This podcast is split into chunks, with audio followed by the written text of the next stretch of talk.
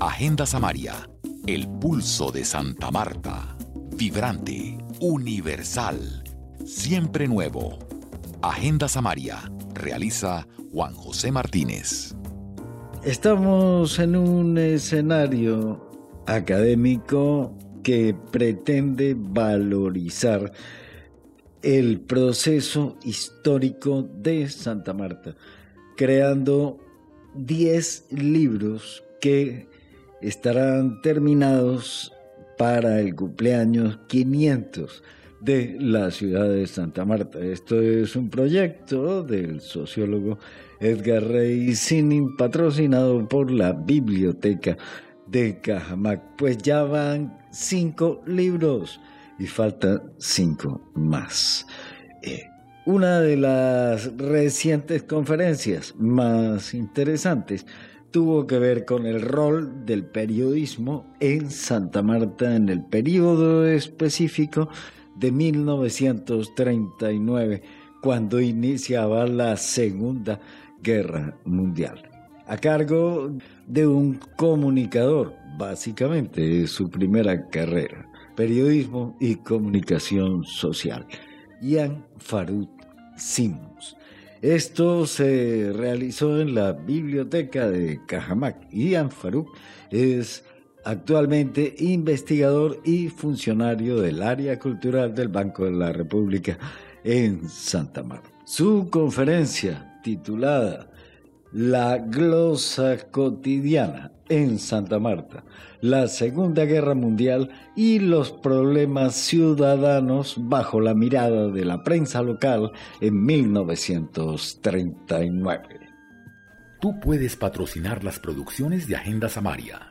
En el botón rojo de Patreon hay varias opciones de auspicio y una categoría especial para imprimir un póster con imágenes exclusivas de Agenda Samaria, entre otras opciones. Haz clic en el botón rojo de Patreon que encuentras en nuestra web agendasamaria.org. Hola amigos, ¿qué tal? Soy Armando Plata con una invitación muy especial para que sintonicen siempre aquí en Agenda Samaria, mi programa Global Hits, con las canciones más populares cada semana en el mundo. Gracias.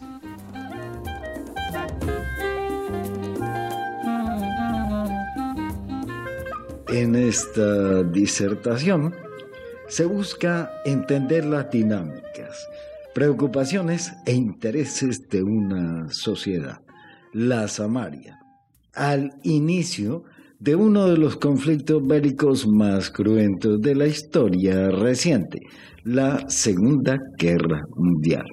Para ello, se analiza uno de los periódicos más representativos de la ciudad, El Estado, en un periodo temporal específico a finales de 1939 y se establece cómo se produce la convivencia entre los asuntos de la Gran Guerra y los problemas, asuntos o curiosidades de ciudad.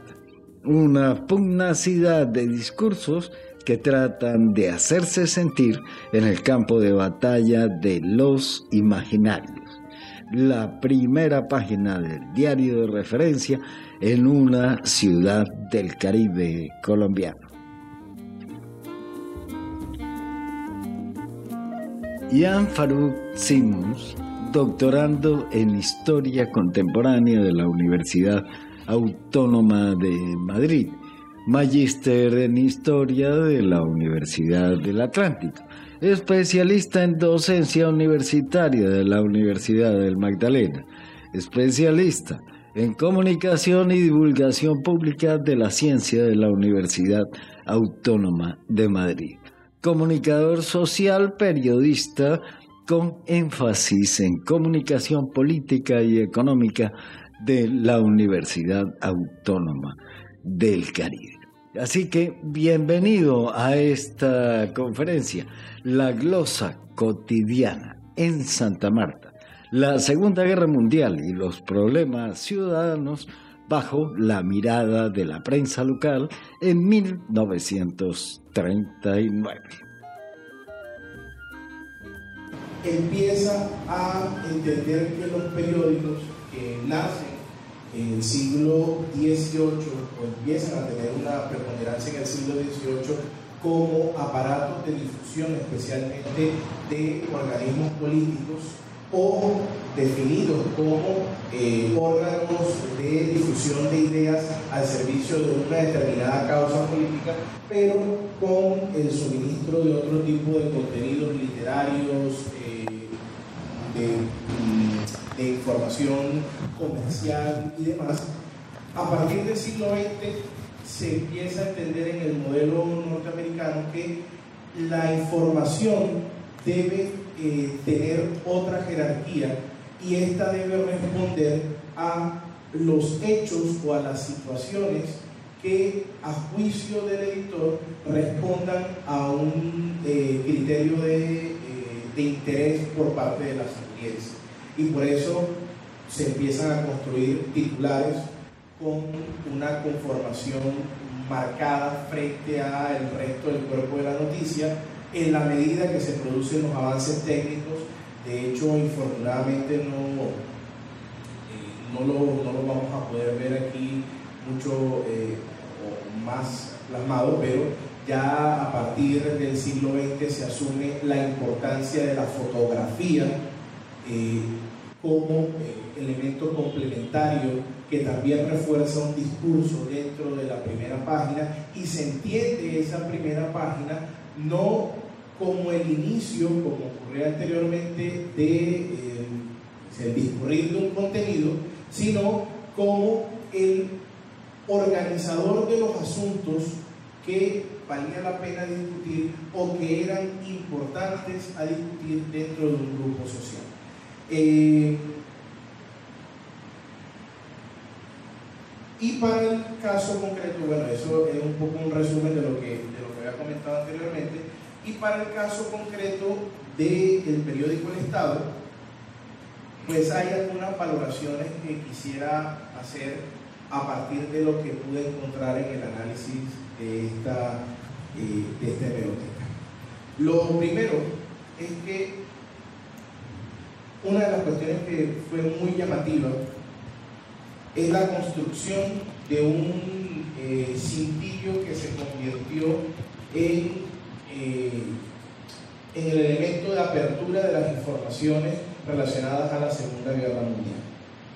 A partir de octubre, de las finales de septiembre de 1939 en adelante, la primera página del periódico El Estado, diario de la tarde, fundado eh, a, partir de la década del 20, eh, no, un poquito antes, un poquito antes, sí, un poquito antes, por eh, la familia Echeverría, vinculada a eh, también la familia Vives.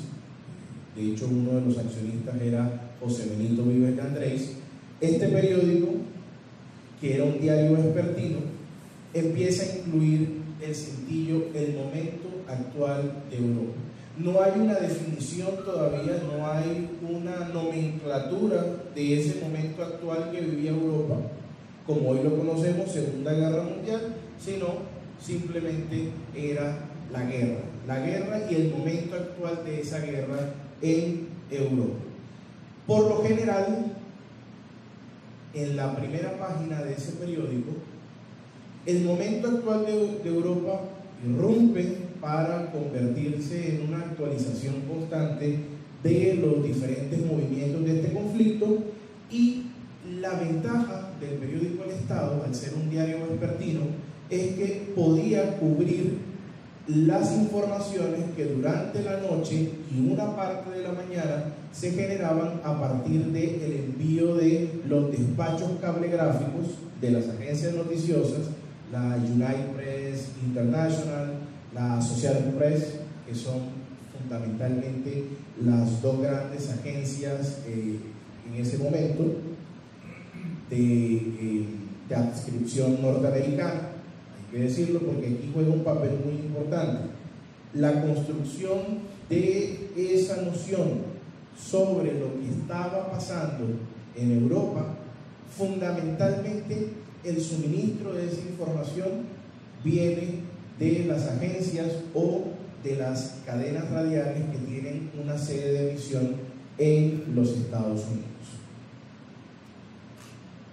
esta mañana cuando estaba realizando una conversación promocionando la actividad, un periodista, colega, me preguntaba eh, si es, obviamente teniendo esa noción de que en el pasado, hace 80 o 90 años, conocer un hecho en tiempo real era bastante complejo. Me preguntaba, ¿cuánto tiempo demoraba en saberse lo que estaba ocurriendo en el conflicto? Eh, era, pues, eh, era una, una pregunta que, que, quizás haciendo la lectura eh, había, suponía su respuesta o creía que los demás suponían la respuesta, pero vale la pena decirlo. Los avances tecnológicos a partir de 1939 permitían que la información sobre la guerra llegara con un poco más de rapidez que en, en, anteriores conflictos, perdón, porque ya estaba desarrollada la radiodifusión en 1939.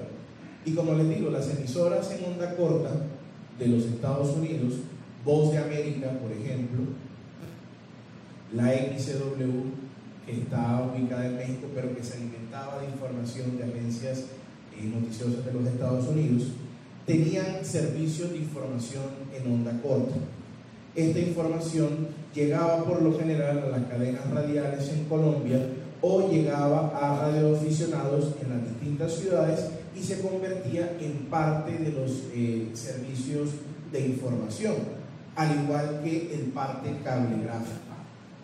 También, ya lo miraremos más adelante, en parte de la pesquisa para poder desarrollar esta conferencia, una eh, proporción de esa visión también se construía a partir del cine, porque logramos ver en algunas publicaciones que hacen una transcripción de eh, cortos que eran emitidos en los diferentes teatros de Santa Marta, donde se informaba sobre el avance de la guerra y por supuesto eh, con imágenes que mostraban dicho avance. Por supuesto uno entenderá que eh, llegaban con cierto retraso por cuenta de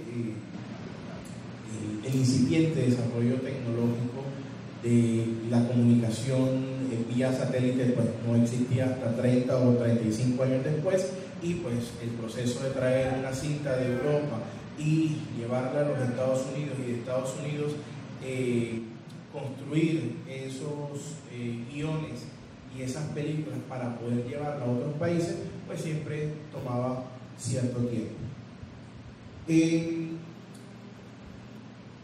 Bueno, varias de las cosas que ya he comentado, pues lo están viendo en la pantalla.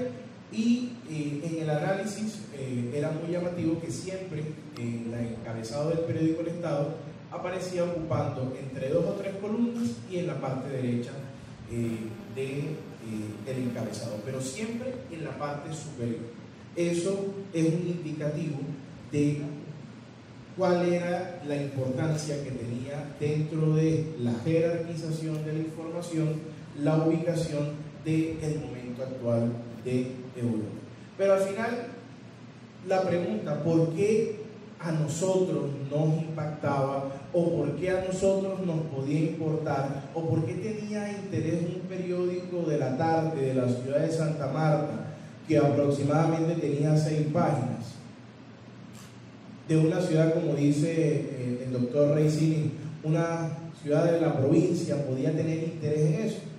Pues el interés radicaba en el tema económico, fundamentalmente por la actividad portuaria de la ciudad que estaba centrado, entre otros, en la exportación de banano.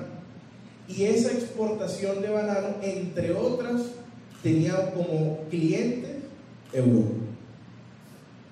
De hecho, podemos ver en algunas publicaciones del momento, ya voy a ir abordándolo en la medida de lo posible con eh, las imágenes que voy a proyectar, se observa, por un lado, la importancia que tenía ese comercio y la preocupación de los diferentes gremios o de personalidades ligadas al sector económico local por los efectos que tendría la guerra en la actividad económica de la ciudad a partir de la exportación, especialmente de banano, a Europa, que se hacía para el momento de autos.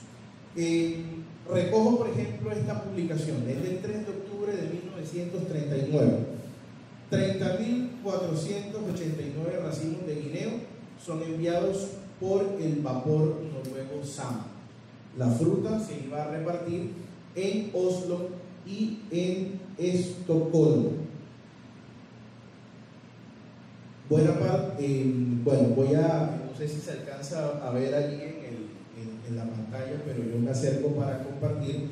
Dejó como eh, rechazo por causa de esa selección 9.522 racimos que fueron obsequiados en la forma acostumbrada por la empresa bananera a el público.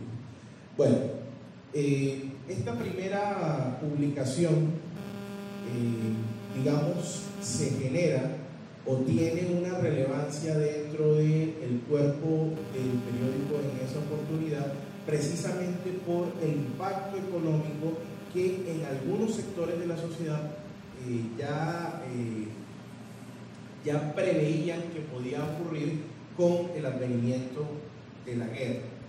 Entonces, eh, se van a destacar muchas informaciones a partir de finales de 1939 relacionados a cómo llega finalmente un nuevo buque, lo que significa, y de hecho lo, veremos literalmente en algunos de los artículos que voy a mostrar para ustedes eh, en esta disertación, de cómo significa un alivio que llegue un nuevo buque porque quiere decir que la guerra todavía no está generando problemas en la comercialización de, eh, los productos. Pero, como les digo, esta preocupación o, esta necesidad de preocuparse por los asuntos eh, de la guerra iba de la mano con los imperativos locales. ¿Qué era lo que en ese momento también preocupaba al samario en su día a día? Por ejemplo, preocupaba, entre otros, el otorgamiento de un préstamo de la sección de crédito público del Ministerio de Hacienda para la construcción del barrio escolar. Una de las cuestiones que llamaba la atención eh, antes de iniciar es que los periódicos son el día a día pero en 1939 los periódicos eh, fungían sin serlo como una especie de gacetilla de eh, las disposiciones del alto gobierno sobre asuntos que involucraban a la ciudad. No se limitaban exclusivamente a la Gaceta, que por supuesto existía y tenía su, fuerza eh, de, ley o, marcaba ya la, la legalidad de determinado puerto, una determinada ley, sino también que se publicaba íntegramente en el periódico eh, local sin eh, que mediara la opinión o las consideraciones del periodista, sino simplemente la, la, la, publicación como tal de la resolución, que en este caso fue firmada por el presidente Eduardo Santos en eh, septiembre de 1939 y eh, rubricada también por su ministro de Hacienda, quien fue presidente después, Carlos Lleras Restrepo.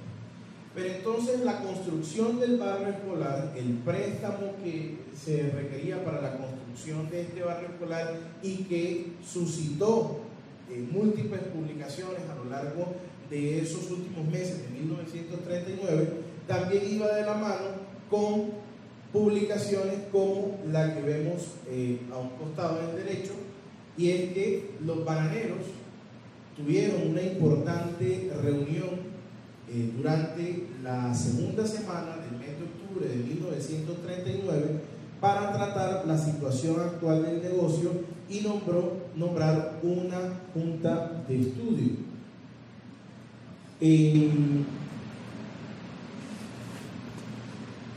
Ustedes disculpen para poder hacer un pequeño esfuerzo eh, con la... ¿No puedes hacer eso? Sí. No, aquí no. ¿En esta no? ¿En la pantalla? Eh, no. Ah, bueno, aquí se ve un poquito mejor que ya. No, pero tranquilo. Ahí.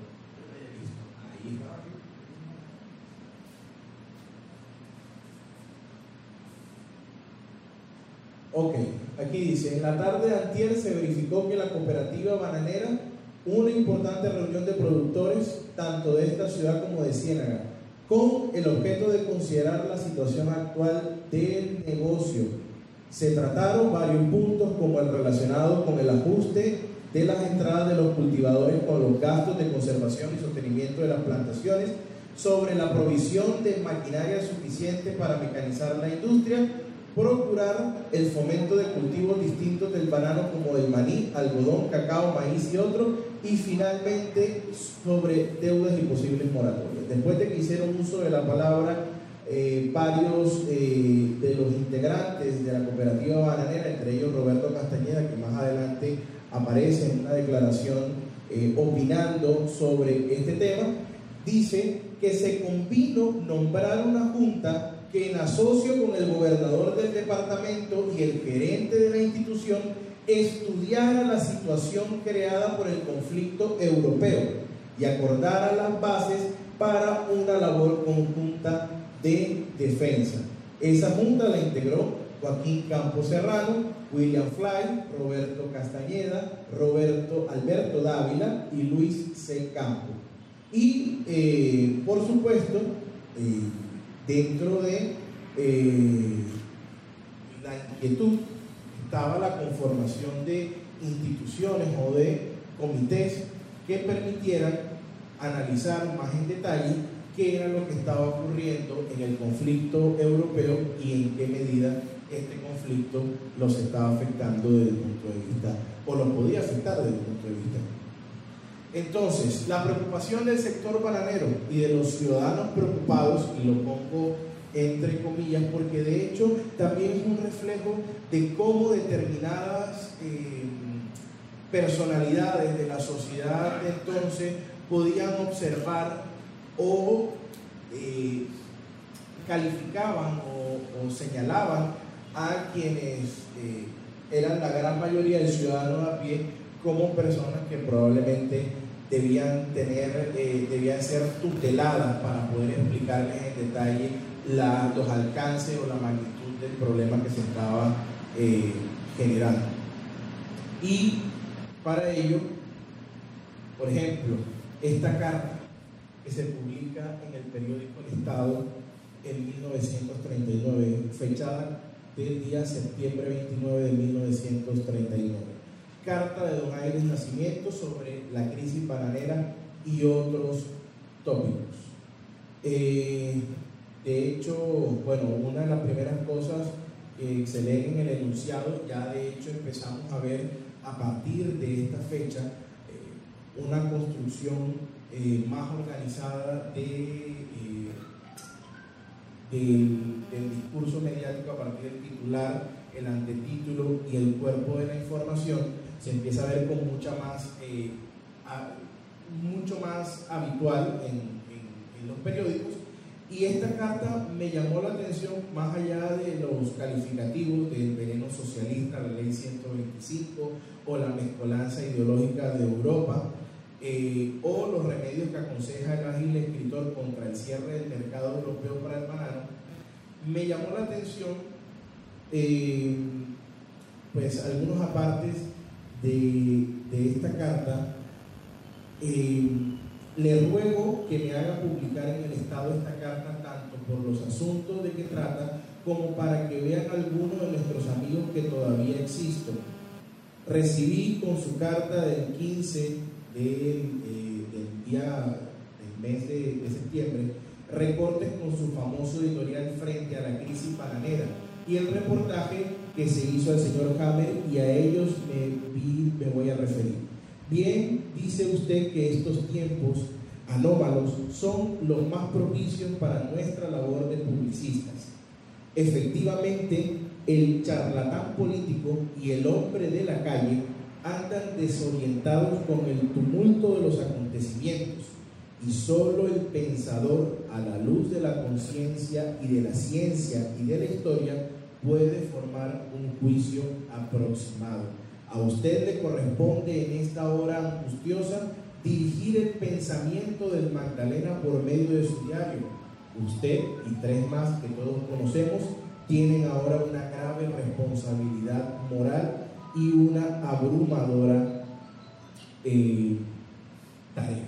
Bueno, hay otros apartes en, esa carta en la que habla un poco de los, eh, los diferentes escenarios que se presentan frente a, eh, a la crisis que, que podía derivarse con el asentamiento de la guerra, pero me llamó la atención fuera de otros elementos que, podemos tocar, ese eh, espíritu de tutelaje que algunas personas eh, en 1939 mantenían sobre lo que era el resto de la sociedad.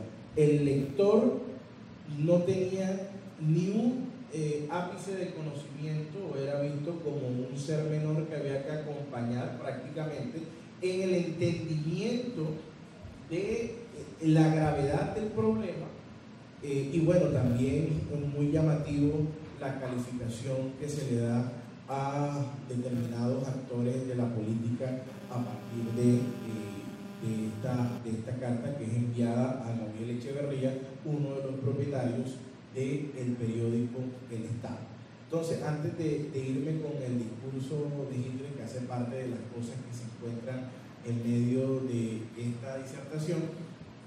Está, por ejemplo, mencionaba hace un momento Roberto Castañeda, eh, parte de eh, la Junta de, de, la Cooperativa Bananera, distinguido industrial bananero y político magdalenense, como lo califica la publicación del Estado, y dice, entre otras cosas, lo siguiente para leer un poco lo que dice. Un redactor de este diario interrogó ayer al doctor Roberto Castañeda, distinguido industrial bananero y político magdalenense, acerca de la crisis que ha tenido el negocio frutero de la guerra europea y obtuvo de él las siguientes declaraciones. Hemos oído la opinión, doctor, comenzó nuestro cronista, de que la situación del bananero no es tan apurada como se ha creído, porque la compañía siempre está obligada, conforme a sus compromisos contractuales, a comprar toda la fruta gruesa que se produzca en las fincas. ¿Cuál es su parecer al respecto? Dice, en mi concepto el negocio de banano no puede, eh, no puede mirarse en un momento como este de excepcional inseguridad y gran zozobra mundial con el criterio de que como existe una cláusula en los contratos de compraventa de fruta, que en virtud de la cual la compañía está obligada a continuar comprando fruta gruesa a los productores, eso basta para estar tranquilo. Aún aseverando que esto sea así, que no lo es, como lo veremos después, ello no soluciona la crisis situación, la, la difícil situación económica que la guerra en Europa le ha creado al bananero. Se hace pues indispensable que el productor reaccione y le busque otras defensas al negocio para poder subsistir. Está marcando a partir de esta declaración, hay por supuesto otros apartes, señor Roberto Castañeda, en el que le pide a los productores locales no pensar que porque existe una cláusula para la compra del banano, quiere decir que está asegurada la subsistencia del negocio cuando en los tiempos que se están avecinando complejos, que ya estaban empezando a generar preocupación. Y ello se ve reflejado en eh, que se publique en, el periódico El Estado esa, eh, esa proclama que se convierte en un llamado de atención a no pensar que todo está bien o que todo se puede eh, manejar cuando en los tiempos que se están viviendo la situación es poco menos que turbulenta. Si eso salió en el periódico o si eso se ve reflejado en el periódico, siendo que el editor o los responsables del medio al final determinan qué se menciona, qué aparece, qué hechos o qué situaciones son relevantes a juicio de él. Para que se conozcan en la opinión pública, era porque existía una preocupación acentuada en diversos sectores de la élite local respecto a cómo les iba a ir desde el punto de vista económico con la llegada de la guerra.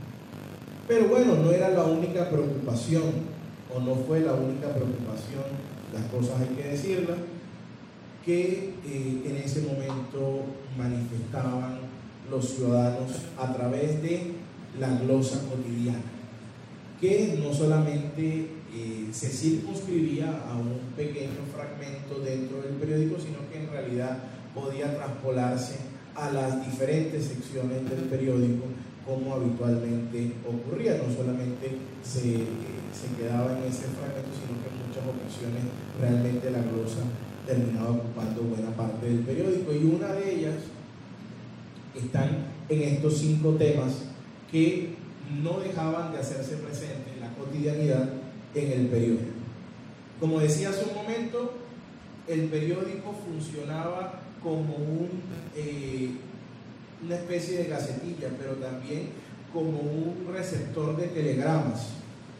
Y uno de esos telegramas del senador Juan Calderón, del 7 de octubre de 1939, dice, el Ejecutivo Nacional acaba de sancionar la ley décima que ordena la construcción de la carretera Ciénaga-Barranquilla. En 1939, a finales, en medio de la zozobra por cómo afectaría desde el punto de vista económico al territorio, también se empezaba a discutir la ley de carreteras que le daba vía libre, además de la vía entre Ciénaga a la margen derecha del río Magdalena frente a Barranquilla, como dice la ley, también declaraba de urgencia nacional la terminación de las carreteras troncales de Occidente entre Puerto Valdivia y Cartagena y de Oriente entre Cúcuta, Ocaña y Santa Marta, entre los sectores La Ceiba, Santander y Ábrego. Y aquí aparece publicado, pues, todo, o, bueno, más que todo, una parte, la que corresponde a, eh, a la mención de, de, la vía que se construirá entre Ciénaga y Barranquilla o que se, se, se perfeccionará entre Ciénaga y Barranquilla, también pues se establecen los frentes de trabajo y las autorizaciones de ley para poder financiar este proyecto. De nuevo, la publicación se corresponde al telegrama, pero también a la publicación en una proporción importante del acto legislativo de la decisión del Congreso de Colombia, rubricada por Eduardo Santos, presidente, Carlos Llenas ministro de Hacienda. Pero también se habló de otros temas. Se habla de la carestía de vida, asuntos que en 1939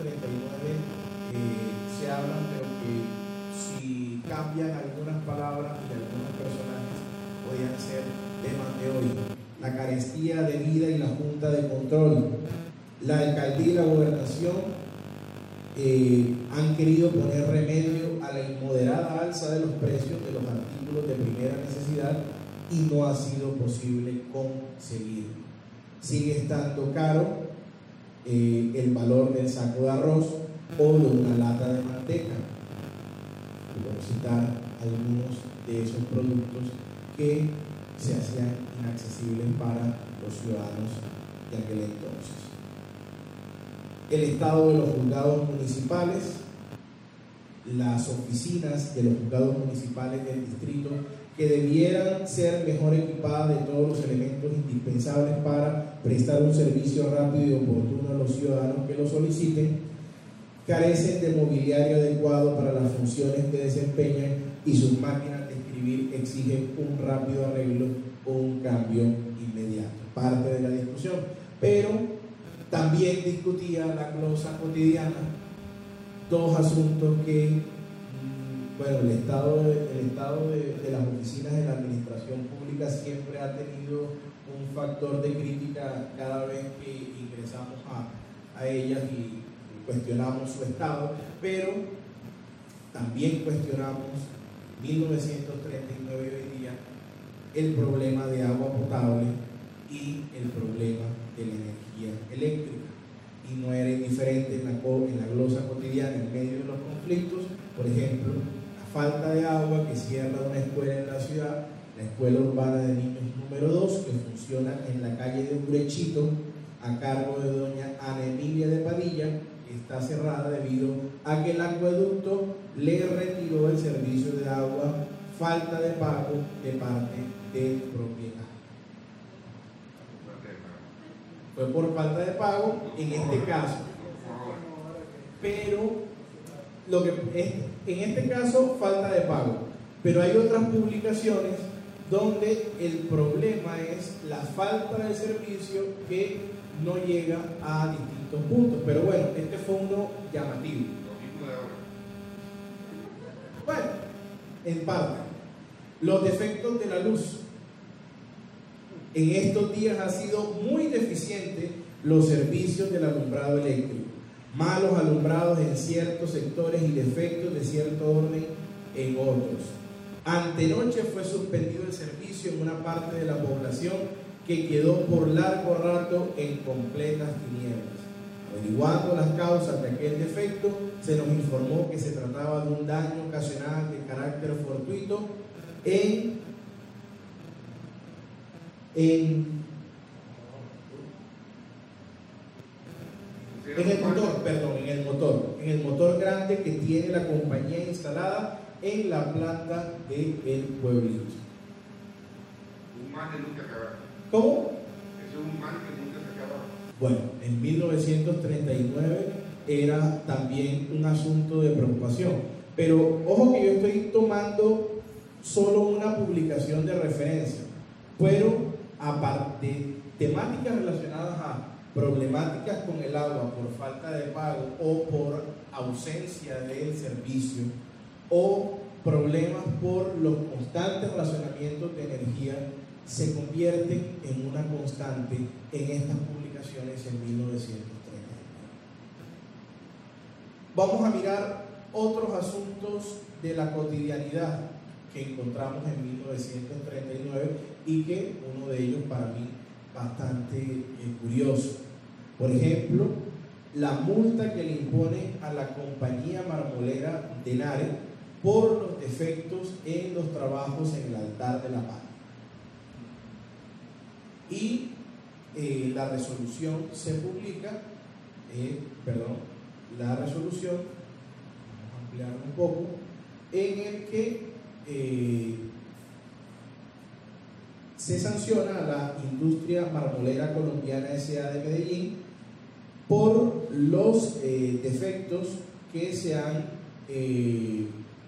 encontrado en el desarrollo de la obra del altar de la patria por parte de la gobernación y a petición también de la Junta de Conservación y Ornato de San Pedro a, eh, Le, a. La multa es de 300 pesos de 1939. En 1939 otro telegrama se publicaba en medio del conflicto internacional, 40 mil pesos para el malecón de Santa Marta. El representante Francisco Dávila informaba complacido que la Comisión de Presupuesto de la Cámara aprobó una partida presupuestal de 40 mil pesos para el malecón, 20 mil para el hospital y 10 mil para el asilo de mendigos de Santa Marta. Y esta también Y esa cara ciego. Bueno, a las pruebas nos remitimos. Parece que sí llegó. Parece que sí llegó. Terminó desarrollándose, Wilfredo, más o menos a partir de la década del 40, el- la primera gran obra de ampliación de lo que hoy conocemos como eh, el camellón de la bahía, pero llamaba la atención también la denominación. que es una cuestión que hemos discutido en muchas oportunidades, camellón o malecón. La, la denominación adecuada eh, al respecto de lo que es eh, este espacio es eh, malecón, pero por múltiples razones el término que terminó acuñándose fue camellón.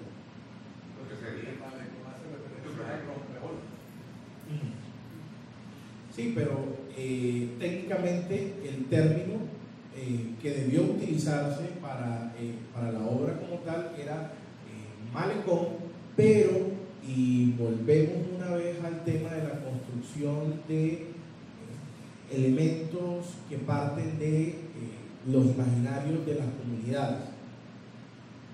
La denominación que caló en un grupo social al final fue camellón y terminó quedándose de esa forma, no, no necesariamente quiere decir que no, quiere decir que sea la correcta, pero es lo que terminó asumiendo, eh, se terminó asumiendo como parte del imaginario del, colectivo de los amarios.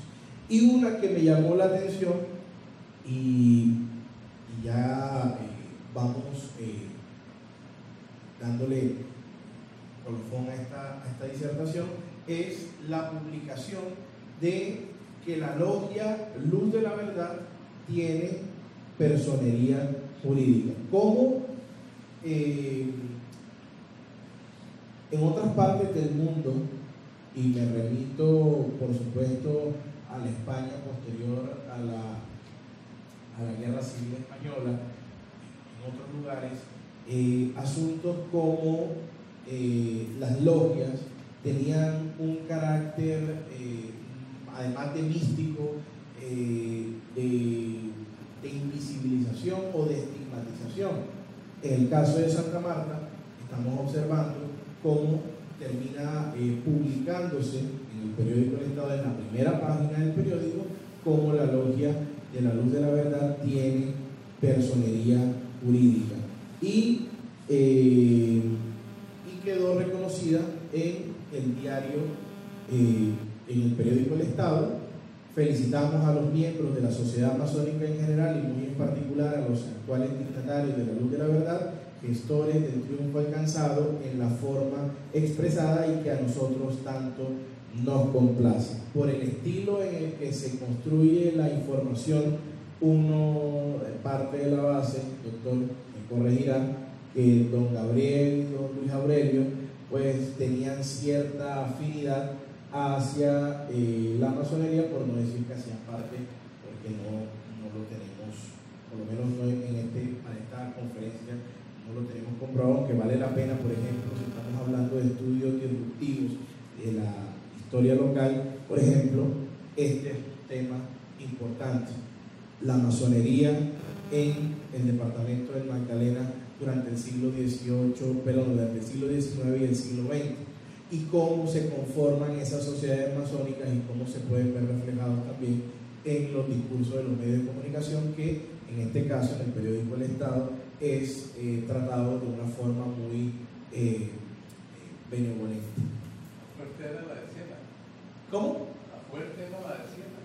La de Ciénaga, Santa Marta, eh, me corrí en Pibijay también había y Maracataca, en, en, diferentes, en diferentes poblaciones, pero eh, como hemos también discutido en múltiples oportunidades, una de las fuertes eh, logias a nivel del departamento del Magdalena era la que corresponde a Ciénaga por lo que representaba el municipio de Ciénaga eh, desde el punto de vista económico, siendo Ciénaga durante bueno, hasta entrado el siglo XX, la ciudad donde se manejaba un mayor poder adquisitivo que Santa Marta por la dinámica eh, del sector bananero, entre otros, el sector agroindustrial, por utilizar ese término acuñado el presidente. Bueno, volvemos de nuevo a lo que preocupa en 1939, la Gran Guerra y quienes más preocupados se muestran, los bananeros.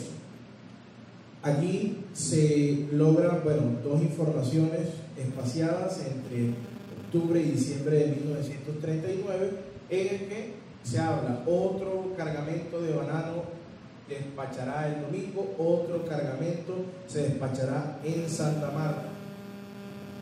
A mí me llamó la atención precisamente este enunciado que encontré porque refleja lo que comentaba hace un momento. No se esperaba la llegada del vapor en el puerto.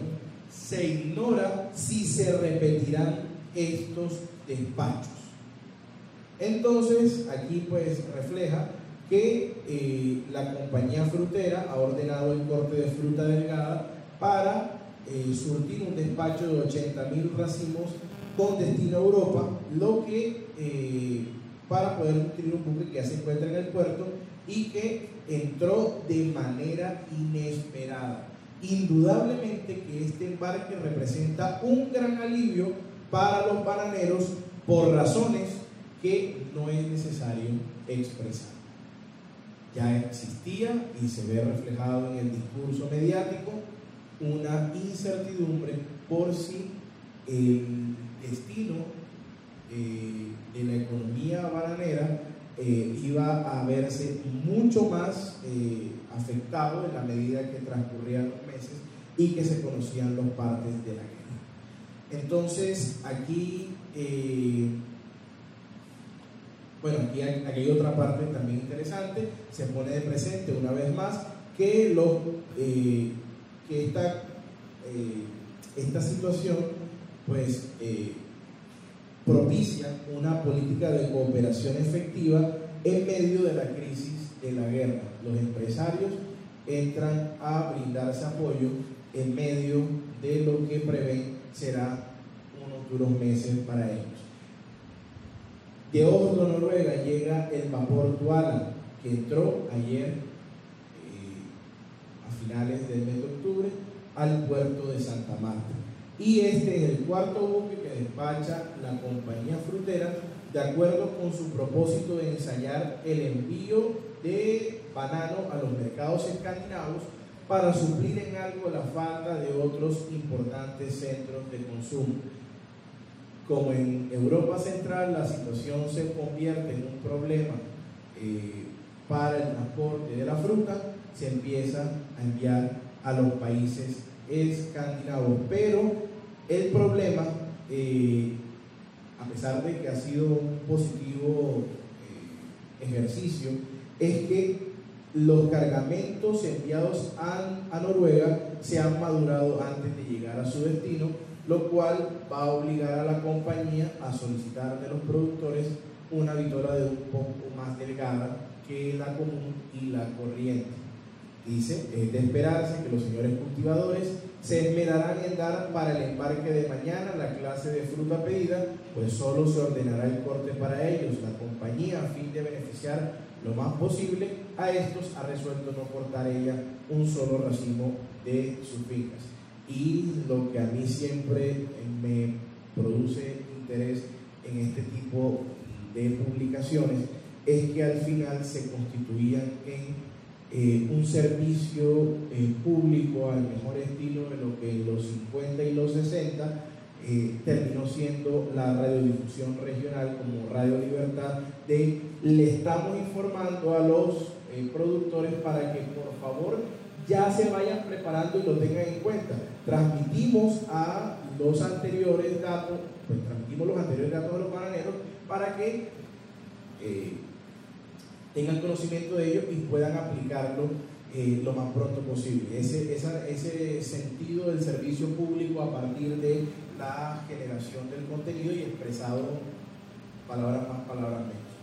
Eh, lo que comentaba hace un momento, también el tema de que no solamente en la primera página del periódico estas informaciones que ustedes han visto y que hemos eh, citado durante esta disertación, están presentes, sino también la transcripción de lo que en el cine o en los diferentes teatros de Santa Marta empieza a emitirse como La guerra en el cine, una narración de Américo Lugo Romero y en el que se muestra por pequeños cortos y la transcripción aparece en el periódico los eh, diferentes aspectos de la guerra, las primeras tropas británicas en Francia, y por tropa francesa de un sector alemán. Y hace la transcripción de lo que se ve en la pantalla.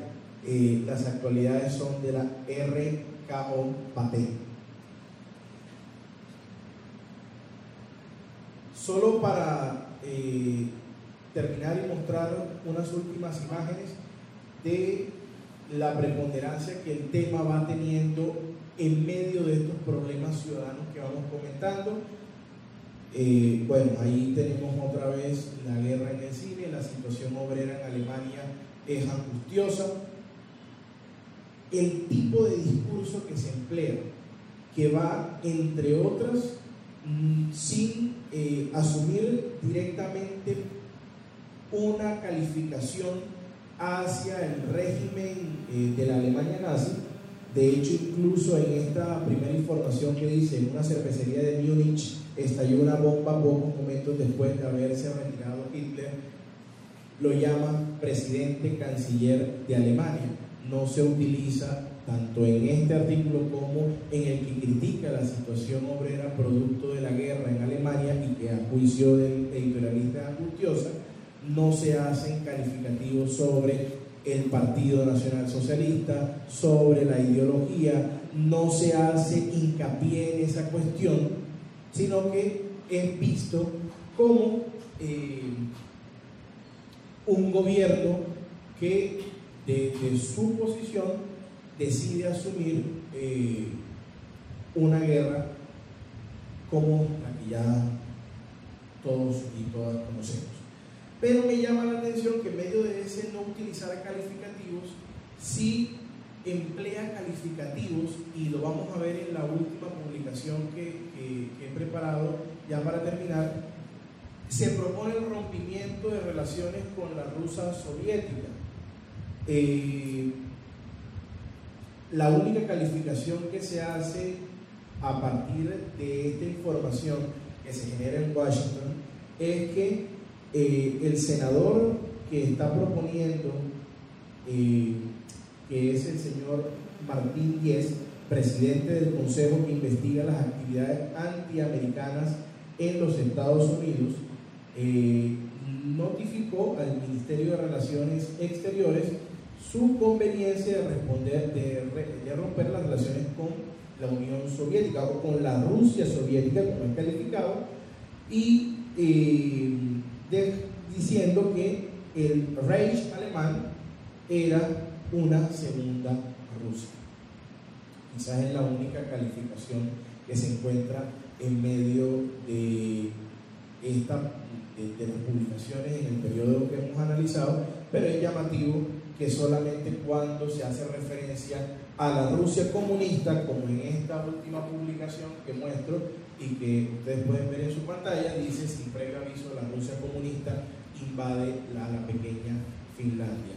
Los calificativos ideológicos o de, sistema eh, político que el país asume se utiliza o se, eh, se, se manifiesta en el caso de eh, Rusia, pero no para hacer esos calificativos con eh, Alemania. Este es de todo en el periodo analizado la única oportunidad en la que ocupa todas las columnas, las seis columnas del periódico, en eh, la situación de la guerra o parte de la guerra, ocupa todo el espacio de las seis columnas para informar de este hecho, que es uno de los, otro de los, de los momentos de la guerra, que eh, Finlandia es invadida por Rusia porque Finlandia en ese momento eh, juega a favor del eje y posteriormente con eh, la invasión de la Rusia comunista empieza a jugar a favor de los aliados en el conflicto de la Segunda Guerra Mundial. Y ocupa un papel preponderante y deja en un segundo plano a don Rodrigo de Vives y un incendio que ocurrió en el municipio de. Solamente unas últimas consideraciones y sé que ya un poquito pasado de tiempo y agradeciendo la paciencia por, por, haber extendido un poco, pues comentar estas tres últimas consideraciones. El inicio de la guerra tuvo un seguimiento importante en el principal periódico de Santa Marta, en su vespertino El Estado, con un destacamento en la primera página y un seguimiento eh, muy pormenorizado en páginas eh, posteriores. Ese interés se centraba, entre otras cosas, en las afectaciones que podía generar en la actividad económica, especialmente la que se relaciona con la exportación de banano. Se vio una preocupación eh, que se reflejaba en la prensa entonces sobre la Segunda Guerra Mundial, estaba relacionado a cómo iba a subsistir la economía bananera.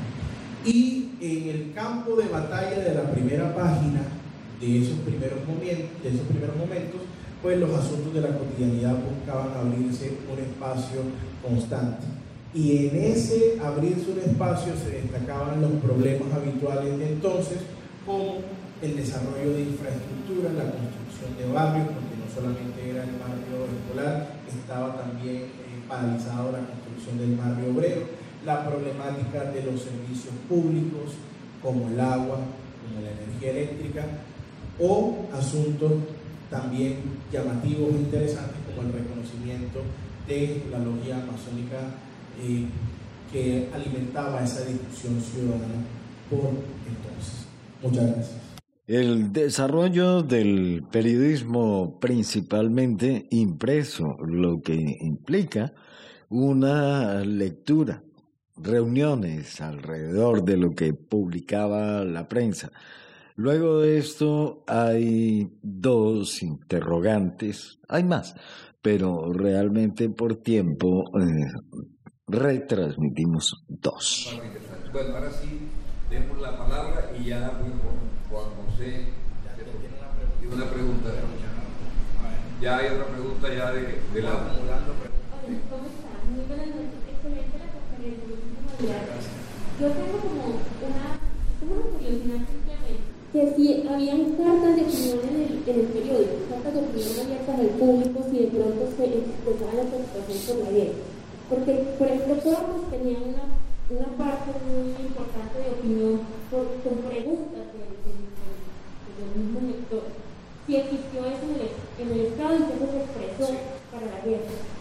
Bueno, para responder la primera inquietud de, de Laura, pues se existían cartas de opinión, efectivamente, y de hecho eh, esta carta que está aquí es una opinión de un ciudadano preocupado, pero digo ciudadano preocupado porque este tipo de personas respondían a eh, determinadas élites eh, de, la ciudad o de la región, en este caso, desde la ciudad de Cincelejo, donde también este tipo de publicaciones con cierto retraso llegaban y eh, pues, las personas procuraban enviar sus respectivas correspondencias sobre algunos asuntos que le preocupaban. Pero digamos que no había, como lo puede haber hoy, una sección delimitada, sino que dentro de la misma información o como insumo de información se utilizaban esas eh,